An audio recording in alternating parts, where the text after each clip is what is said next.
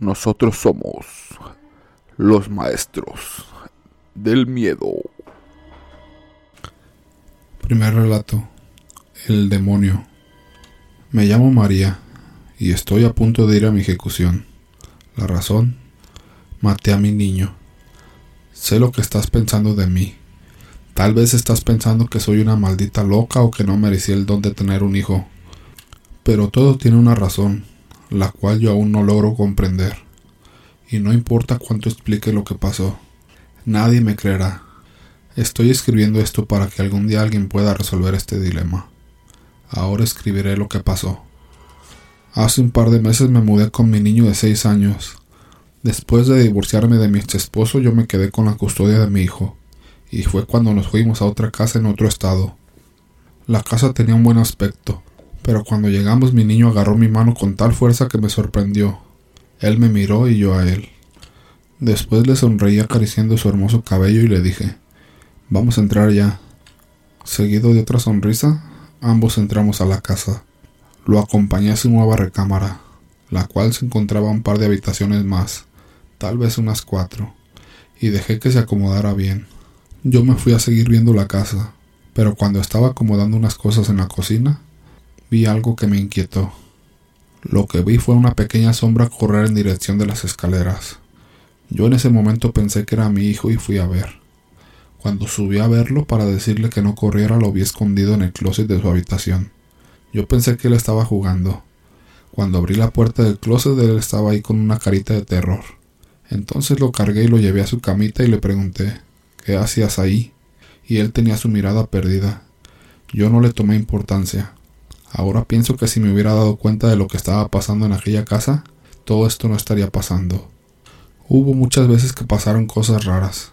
Una vez estaba en la cocina, estaba picando unas verduras para la comida. Me di la vuelta para agarrar otra cosa y cuando iba a agarrar el cuchillo ya no estaba. No le tomé importancia.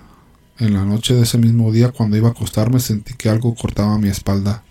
Me levanté angustiada y vi el cuchillo de la mañana, y pensé que mi niño lo había puesto ahí. Me dije que lo castigaría mañana y me dormí. En la madrugada lo oí gritar. Yo corrí a su habitación y no lo vi. Seguí buscando hasta que llegué a la sala de estar. Ahí estaba él, clavado en la pared con una cara desgarradora. No pude contener mis gritos. Entonces lo agarré y le acaricié su hermosa cara. Moví su pequeño cuerpo, pero estaba ya sin vida. Obviamente me manché de sangre. Cuando sentí una mano fría en mi espalda me giré lentamente hasta quedar frente a frente con una especie de niño. Yo me espanté y le grité que si él había hecho eso, a lo que él me contestó, no, fuiste tú. Mi sangre hirvió y agarré lo primero que pude, que fue un cúter que estaba tirado en la alfombra, e intenté atacarlo pero no podía. Entonces me di cuenta que yo estaba apuñalando a mi hijo, a mi vida, a la luz de mi vida. Yo le quité la vida y él estaba con una cara de terror hacia mí. Unos gritos llegaron a mi puerta gritando que era la policía, que qué estaba pasando. Cuando se llevaron el cuerpo de mi niño y a mí a la estación de policía pude distinguir a un niño desde dentro de la casa, y atrás de él, un demonio sonriendo. Yo grité para que miraran, pero fue inútil. Y eso termina ahí. Mi muerte es inevitable, pues moriré de angustia. Segundo relato. El pacto. Mi historia comienza así. Hace mucho tiempo vi cómo mi vida era todo un caos. Todas las calamidades que puedan imaginar siempre estuvieron al lado mío pérdida de personas a las cuales yo adoraba, miseria, enfermedades, en fin, fracaso sobre fracaso, hasta que una ocasión una persona extraña se acercó conmigo recomendándome que buscara ayuda y que ella sabía de alguien que me podía ayudar para que mi vida cambiara. Mucho fue su insistir que accedía a ir a ese lugar. Cuando se llegó el día de hacer la visita, como sugerencia y como requisito único para llegar al lugar, debía ir atado de los ojos porque la persona que me recibiría deseaba estar oculta para cualquier extraño. Así fue. Partimos y llegamos al lugar donde me recibió un hombre desaliñado demacrado por el paso del tiempo. Me pidió que pasara un círculo que tenía marcado en el centro del lugar. Por fuera de este, extrañas figuras de duendes y seres terroríficos que se encontraban a los lados de una figura de un macho cabrío. Pues bien, empezó a danzar alrededor mío, cantando y rezando en una lengua desconocida para mí. Al terminar me dijo Conmigo está terminado.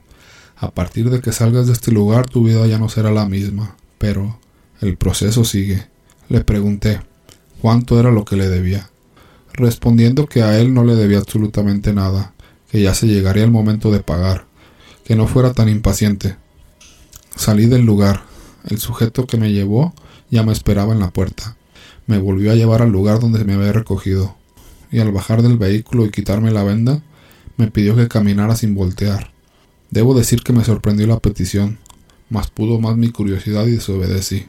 Volteé la cabeza, pero ya no había nada en la calle. Lucía totalmente sola. No pude evitar que un raro escalofrío recorriera todo mi cuerpo. En fin, seguía caminando y al dar la vuelta y llegar a un cruce de calles, me encuentro un hombre vestido con ropas más oscuras que una noche. Me extendió su mano a modo de saludo. Le di la mía y al momento se sintió un gélido aire. Con voz tenebrosa me dice Ya con esto queda sellado tu pacto entre tú y yo, pero cuando yo lo decida, vendré a cobrar el trabajo que se hizo para ti. Sorprendido, no supe qué hacer ni qué decir. Me quedé mudo mientras él seguía. Vas a hacer lo que yo te pida, cada noche después de las 3.33 de la madrugada. Más sorprendido y pensando qué pasaba me retiré. Llegué a mi casa. En verdad no pude dormir, un tanto por los sucesos del día y la noche, hasta que lo pude hacer. Pero cuando por fin me dormí, me vi tras de gente mala, dándoles alcance y convertido en un demonio, los desmembraba, arrancándoles la vida en una forma por demás descabellada. Me desperté por la mañana con los toquidos en mi puerta. Salí a ver y no había nadie, pero estaba una rara bolsa con lo que parecían ser monedas. La abrí y en efecto eso era. Hoy noche tras noche se repiten mis sueños de muerte, y por la mañana sigue apareciendo una bolsa en mi puerta. No voy a negar que sí, que mi vida cambió, pero he estado viviendo con la incertidumbre de saber cuándo se llegará el día que me toque pagar por el pacto con ese extraño ser que me hicieron realizar.